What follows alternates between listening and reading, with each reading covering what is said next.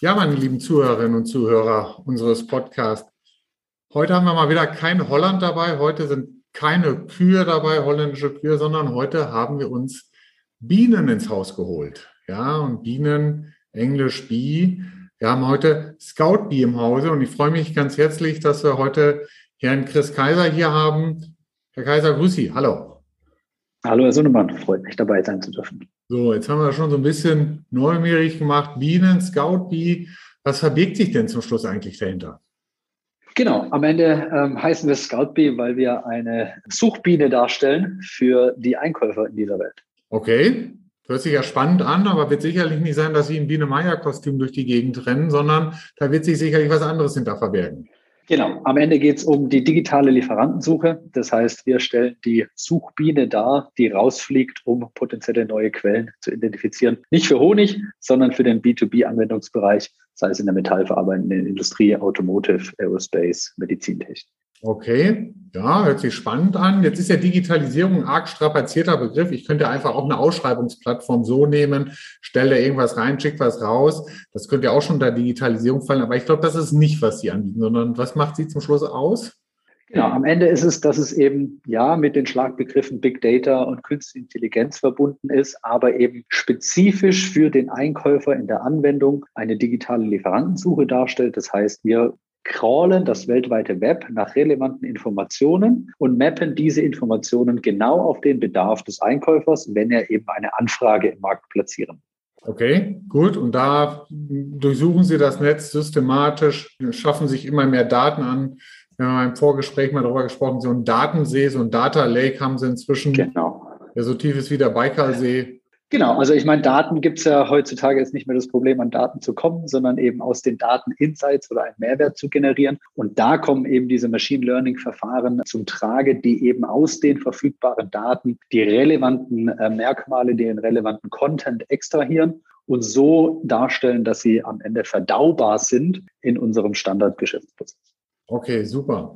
Was hätten Sie denn gesagt, für welche Art von Kunden oder für welche Warengruppen, wir, wir Einkäufer, wir ticken immer in Warengruppen, ist das zum Schluss spannend, ist das interessant, wo wird das häufig genutzt?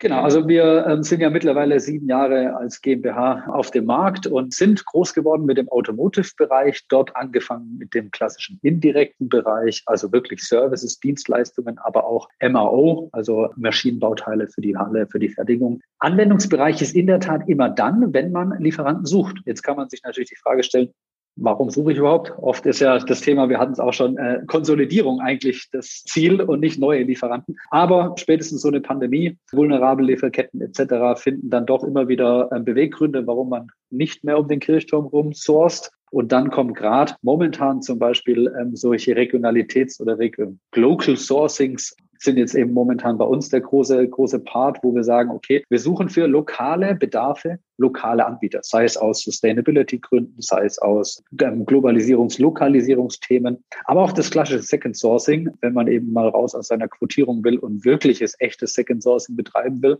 dann geht es oft schon los, dass man eben für ein bestimmtes Bauteil einen konkreten zweiten Quelle benötigt. Der Hauptaspekt ist in der Tat aber Innovation. Wir alle kennen das, wenn man eben das Bauteil schon seit Jahren im Einsatz hat, dann mit den Bestandsspezifikationen an den Markt zu gehen, mit der fertigen Zeichnung, mit dem fertigen Materialnummer, kriege ich auch genau dafür ein Angebot. Das heißt, mit dem Fertigungsverfahren, das beschrieben ist, mit der Technologie, die im Einsatz ist. Da kommen wir eben ganz relativ früh im Produktentstehungsprozess zum Tragen, weil man auf dieser Plattform eben nicht nur ganz konkrete Bauteile sich anfragen lassen oder Lieferanten suchen kann, sondern auch auf Basis von Technologien, Innovationen erstmal eine breite Marktübersicht generieren kann, um dann zum Beispiel gemeinsam mit der Entwicklungsabteilung einen Deep Dive zu machen, um diese potenziellen Lieferanten im Bereich der Entwicklungsfähigkeiten dann zu analysieren. Jetzt könnte ja jemand sagen, naja, okay, gut, komm, Lieferanten suchen, das, das kann ich auch. Da weiß ich schon, welche Quellen ich gucken muss, wo ich drauf. Wo, wo liegt zum Schluss der Benefit? Scout B ist eines der am schnellsten gewachsenen Unternehmen im Einkaufsumfeld. Da muss ja dann irgendwas schon was Besonderes sein dann. Genau, am, am Ende ist es, ähm, Sie sagen es vorhin völlig recht, wir revolutionieren hier nicht zwangsläufig einen Prozess, den es davor nicht gab, sondern wir digitalisieren diesen Prozess. Wir nehmen diese Medienbrüche weg. Und am Ende ist es eine Geschwindigkeit, die zum Tragen kommt, weil wir relativ schnell eben von einer Bedarfsdefinition in eine sogenannte Longlist kommen und nehmen dem Einkäufer die manuelle Tätigkeit. Das heißt, diese nicht wertschöpfende Tätigkeit des Selbstgoogelns oder sich in irgendwelchen Verzeichnissen versuchen, sich durchzuwühlen, wird eben digitalisiert. Und ist das nicht auch eigentlich der Grund jeglicher Digitalisierung? Sie soll zwangsläufig eben die nicht wertschöpfenden Prozessschritte im täglichen Leben eben am besten eliminieren. Und das ist genau die Idee dahinter, wenn wir bei Scoutbeat das Thema Lieferantensuche digitalisieren. Jetzt sind wir immer so zahlenaffin. Können Sie mir da mal so ein paar Zahlen hinsichtlich Zeitersparnis an die Hand geben? Genau, also ähm, wir haben natürlich immer wieder versuchen, den Ansatz zu machen, wenn wir mit unseren Kunden gemeinsam erfolgreiche Projekte machen, wo wir sagen, was, wie lange hättest du denn ungefähr gebraucht, hättest du es jetzt analog betrieben? Ist natürlich immer schwierig, aber grundsätzlich ist es so, wir können direkt auf die Zahlen gehen. Wir brauchen im Schnitt ungefähr fünf Tage von der Bedarf wird beschrieben zu, wir haben eine Longlist, die entsprechend vorverifiziert evaluiert ist. Longlist reden wir von 80 bis 100 potenziellen Lieferanten, die auf den gesuchtes Produkt passen. Und wenn man das jetzt mal anschaut, ist natürlich Äpfel mit Birnen verglichen, weil was wir häufig erleben ist, dass man dann die Rückmeldung kriegt von unseren Kunden, ja, wir würden ja nie 100 suchen. Wir würden ja gar nicht mit einer Longlist mit 100 starten. Wir würden vielleicht 20 anschreiben, wenn überhaupt. Oder na, der Werkstudent sitzt halt mal drei Monate dran und sucht im Internet nach potenziellen Anbietern. Das heißt, wir vergleichen eigentlich immer Äpfel mit Birnen. Was wir am Ende machen, ist, wir haben einen viel höheren Blumenstrauß. Wir schmeißen sozusagen in diesen, in diesen Funnel, in dieses Trichtermodell vorne viel mehr potenzielle Lieferanten rein, die wir eben durch dieses Tool sich aussortieren lassen, indem sie dann am Ende eine spezifische Spezifikation vielleicht doch nicht können, sodass am Ende von so einem Prozess drei, vier rauskommen, die geeignet sind, dann zum Beispiel auf die internen Systeme ongeboardet zu werden oder die entsprechenden Lieferantenqualifizierungsprozesse gestartet werden können. Ja, jetzt nehme ich einfach nochmal, also Erstellung Longlist fünf Tage oder eine Woche, das ist ja schon super fix. Da können selbst Ihr Berater ja noch nicht mal mithalten. Ja? Genau, also da arbeiten wir natürlich auch dran, das immer schneller zu machen. Ich meine, das ist natürlich auch wieder der Big Data Machine Learning Ansatz. Alles, was wir schon mal gefunden haben, ist ja dann nicht verloren, sondern wird eben bei uns natürlich in der Datenbank mit abgespeichert. Das heißt, jeden Lieferanten, den wir schon mal ausfindig gemacht haben, der wird sozusagen von uns geflaggt und getaggt. Und am Ende ist er natürlich in einer weiteren Suche auch wieder durchsuchbar. Das heißt, so wird sukzessive die Welt vermessen und wir müssen am Ende nur noch möglicherweise auf die Änderungen achten, aber nicht mehr alles neu generieren. Mhm. Und so werden wir sukzessive, umso mehr Scoutings wir mit Kunden machen, schneller und besser auch von den Suchergebnissen. Und genau diese Iterationsschleifen ist ja die Idee von diesem Machine Learning Verfahren. Genau, richtig. Ne, das, das erschoss mir auch bei den Kopf. Das ist ja das Grundprinzip von Machine Learning. Wenn Sie den ja einmal in Ihrem Baikalsee drin haben, dann kriegen Sie es, kommt da ja keiner mehr raus. Das ist ja absolut klar. Genau. So, wenn, wenn ich jetzt von meiner Seite sage, wow, cool, spannend, äh, ich habe hier ein, ein, ein Commodity, was weiß ich, bestückte Leiterplatten, TFT-Displays, eine ganz spezielle Legierung, wo ich bisher nur einen Lieferanten aus Deutschland kenne und ich gar nicht weiß, ob es den noch mal in Korea oder Japan oder sonst wo gibt, weil da selbst da hilft mir das Googlen nichts, was ich zum Schluss äh, mit den Schriftzeiten nicht hinbekomme. Was muss ich mitbringen von meiner Seite? Wie geht denn das ab? Was, also nach dem Motto, was muss ich Ihnen an die Hand geben, damit Sie zum Schluss erfolgreich so einen Search starten können?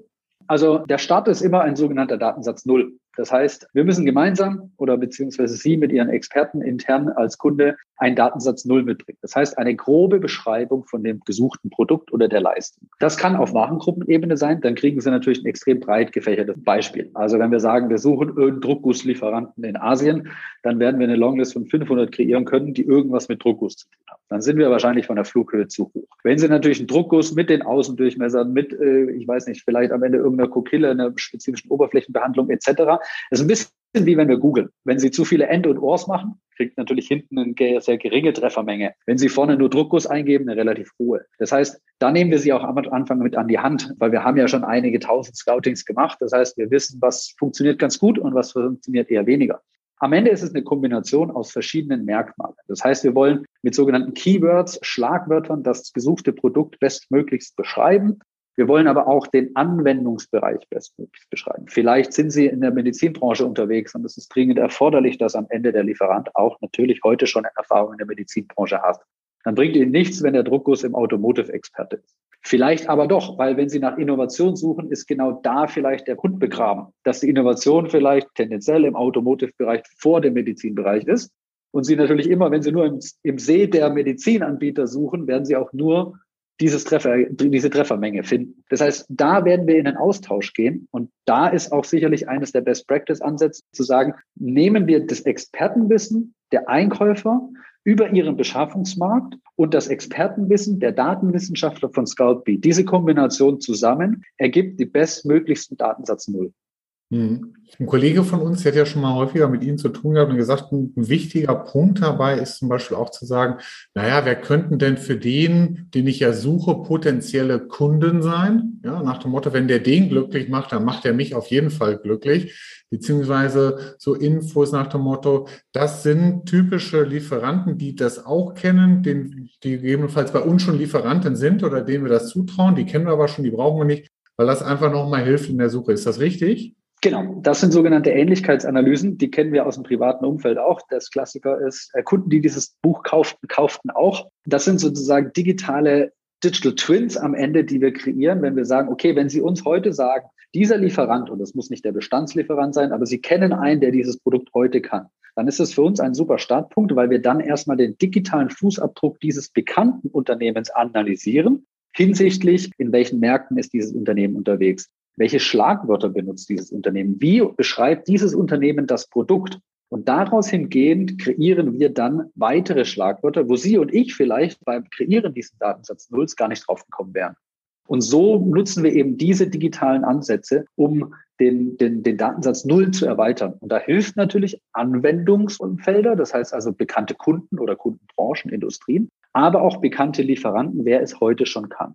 Und aus diesen Inputs wird am Ende dieser Datensatz null, den wir dann in die Maschine schmeißen. Wenn wir von Maschine reden, dann reden wir da von 10.000 Rechnern in der Cloud, die dann sozusagen durch alles, was irgendwo digital verfügbar ist, durchcrawlen und den relevanten Inhalt dann extrahieren. Hm. Gibt es eigentlich so eine Anzahl an Lieferantenprofilen, die Sie haben? Also, wo Sie sagen, ja, so viele haben wir in unserem Baikalsee drin? Genau, also grundsätzlich ist es so, wir crawlen unabhängig vom Bedarf. Das heißt also, unsere Crawler sind 24 Stunden sieben unterwegs, crawlen den relevanten Internet-Content und versuchen eben, und da ist schon die erste Herausforderung, herauszufinden, handelt es sich bei dem gefundenen Treffer um ein Hersteller, ein Händler. Also Sie hatten vorher PCBs oder Leiterplatten angesprochen. Ähm, was wir natürlich nicht wollen, ist, dass wir einem, einem Endkunden anbieten ähm, und hier haben wir einen Treffer auf eBay, Alibaba und Google und Amazon oder Conrad Electronics, irgendwelchen Marktplätzen. Das ist meistens ja nicht der gewünschte Suchergebnis. Wir wollen Hersteller. Das heißt, wir versuchen eben schon von Anfang an die identifizierten Unternehmen dahingehend zu analysieren, sind es Hersteller, Distributoren, Vertriebsbüros etc. Wenn man jetzt sagt, wie viele Profile haben wir? Also wir haben bis zu Milliarden grundsätzlich identifiziert. Die sind in verschiedenen Status der Qualifizierung bei uns intern und der Reife der Daten, die dahinter sind. Wir arbeiten ja auch mit, mit Datenprovidern, wie zum Beispiel Dun Bradstreet, Dunce Number kennt man, ähm, oder Bisnode, eben der Muttergesellschaft dahinter. Das heißt, wir jagen da nicht jeden zwangsläufig durch die, die API, sondern nur die relevanten. Das heißt, wir haben am Ende einen See von einigen Millionen identifizierten Lieferanten, wo wir wirklich sagen, das sind, da können wir mit einer ziemlich hohen Wahrscheinlichkeit sagen, das sind Hersteller, die haben ein Headquarter in dem und dem Land die haben die und die Dance-Numbern. Wir können zum Beispiel Referenzkunden identifizieren oder auch sogenannte Produktkategorien. Okay, jo, das hört sich, hört sich doch schon mal sehr gut an. So, jetzt haben wir gesagt, wir reden nicht nur von Best Practice, ja, sondern ich hätte gesagt, stellen sich auch auf Bad Practice, also nach genau, Woche, ja. wo was in die Hose ging, was nicht geklappt hat, worauf man achten sollte, damit andere Leute einfach dieses Fettnäpfchen vermeiden. Was würden Sie denn da sagen? Was, was sind so Bad Practice-Sachen, so Fettnäpfchen, die man möglichst vermeiden sollte, wenn man so ein Thema machen will? Also eins und vielleicht auch das Wichtigste ist, ja, ich kann es nicht anders sagen, Garbage in, Garbage out. Also diese ganze digitale Suche funktioniert eben nur nach dem Prinzip Input-Qualität definiert Output-Qualität. Sie müssen sich vorstellen, alles, was wir in diesen Datensatz null reinschreiben, ist eingefroren. Der wird genommen und dann wird das World Wide Web danach unter, durchsucht. Wenn mir danach noch was einfällt, dann ist es super schwierig, diese Rechner sozusagen anzuhalten. Und dieser Mind Change zwischen, und ich nehme jetzt mal das plakative Beispiel, vor Corona Messebesuch. macht man sich als Einkäufer normalerweise einen ganz groben Plan. Ich gehe Halle A und Halle B, das sind die wahrscheinlich relevantesten für mich. Und während ich dann durchlaufe, finde ich raus, Halle C könnte auch spannend sein. Dann biege ich nochmal ab. Das geht digital nicht. Wenn ich einmal diese, diesen eingefrorenen Status reinschmeiße, dann läuft die Maschine. Und wenn ich dann im Vorfeld diesen Bedarf nicht sauber definiert habe, mit den richtigen Schlagwörtern, mit genau dem, was ich suche, was ich genau als Output auch erwarte, dann werde ich mit dem Ergebnis zwangsläufig nicht unbedingt zufrieden sein. Ein ganz konkretes Beispiel ist, wenn wir heute Bestandsteile für den Second Sourcing suchen, neue Lieferanten für ein Bestandsprodukt, dann haben wir ganz oft die Diskussion mit den Einkäufern, dass sie sagen, ja, das Teil wird aber CNC bearbeitet. Ja, es wird gefräst oder gedreht oder was auch immer. Und wir versuchen dann herauszufinden, muss es denn wirklich CNC bearbeitet sein? Weil es gibt andere Verfahren, photochemisches Ätzen, ich weiß nicht, Laserschneiden etc. pp. Wenn ich aber in den Input einbringe, es muss CNC bearbeitet sein, dann schließe ich automatisch eine Innovation photochemisches Ätzen aus. Wenn das gewünscht ist, kein Problem. Meistens ist es aber gar nicht gewünscht. Dem Einkäufer ist meistens die Produktspezifikation wichtig, nicht das Herstellungsverfahren. Und genau diese Feinheiten haben wir oft erlebt als Bad Practice, dass am Ende rauskam, ja, das kann ja aber doch niemand günstiger. Ja, wenn ich den eindesignten Lieferant mit seiner Spezifikation nehme, kommt am Ende auch nur der eindesignte Lieferant raus. Also das ist gemeint mit Garbage in, Garbage out. Hm. Ich hätte jetzt mal gesagt, Leute, denkt nicht zu engstirnig. Genau. Ja, so, und, und damit äh, können wir fast schon fusionieren, durch Denken vorne. Also wirklich einmal vorher nachgedacht. Genau. Ja, äh, aus was ankommt ja. und um dann zum Schluss das Ganze dann auf den Weg zu bringen, weil wenn der Zug einmal abgefahren ist, dann rollt er durch die Datenwelten, um zum Schluss die einzusammeln, die gemäß dem Profil da rein dürfen dann in den Zug. Genau. Ein anderes Thema, ähm, auch durch Denken vorne passt ganz gut vom Slogan her, ist dieses Bestandwarendenken. Was wir ganz oft haben, ist, dass wir, dass wir, Sie hatten es angesprochen, Bestandslieferanten oder bekannte Lieferanten genannt kriegen als Startpunkt. Wenn wir diese Bestands- oder bekannten Lieferanten digital analysieren, dann zum Beispiel von den Schlagbegriffen von diesen Lieferanten, finden wir auf dem digitalen Fußabdruck nichts, kein Hinweis darauf, dass er dieses Produkt könnte. Der Einkäufer weiß es aber, natürlich, weil er bei dem auch einkauft, vielleicht auch schon seit 20 Jahren. Er weiß ganz genau, dass dieser Lieferant dieses Bauteil kann. Der digitale Fußabdruck dieses Unternehmens spiegelt das aber nicht wider. Das heißt, wenn ich da nicht eben diese Offenheit, diesen, diesen neuen Ansatzes mitbringe und sage, naja gut, ich muss gucken, wie sich so ein Lieferant im World Wide Web präsentiert. Nur auf der Basis, nur wo Daten vorhanden sind, können sie gefunden werden. Wenn ich das jetzt als Ist-Status Quo nehme, kommt am Ende raus, ja, aber ihr habt ja bei Scoutbee gar nichts gefunden. Richtig, aber wir hätten deinen Bestandslieferanten auch nicht gefunden, weil der keinerlei digitalen Fußabdruck hinterlassen hat für dieses Produkt. Vielleicht macht er das nur für sich, für Single Source und das ist im Endeffekt vielleicht sogar altes Produkt, das er nur für sie im Unternehmen herstellt. Das heißt, da brauchen wir auch ein bisschen, ja, fast schon ein Mind Change beim Einkäufer, da einfach offener in diese, in diese Abfrage reinzugehen. Ich denke jetzt gerade die ganze Zeit nicht nur an Eisenkahle denken, ja, der mit seiner Drei-Mann-Bude in der Garage das ganze genau. Thema macht, sondern gegebenenfalls überlegen, naja, der hat so und so keinen Internetauftritt, weil er gar nicht weiß, wie das geht. Ja, sondern genau. überlegen, weil wäre dann ein Äquivalent dazu, der dann dementsprechend auch im Web präsent ist. Okay, gut, super. Ich denke mal, da haben wir einige Sachen zusammenbekommen, Herr Kaiser, was Best Practice, was Bad Practice ist, wo es funktioniert, worauf es ankommt. Ich danke Ihnen ganz herzlich. Ich denke mal, mit der Biene können Sie weiter durch die Gegend fliegen und Ihren Stock noch weiter, weiter voll machen, sodass noch viele durch die Gegend schwirren. Alles klar. Also, bis Vielen dann. lieben Dank. Dann bis dann. Machen Sie es gut. Tschüss.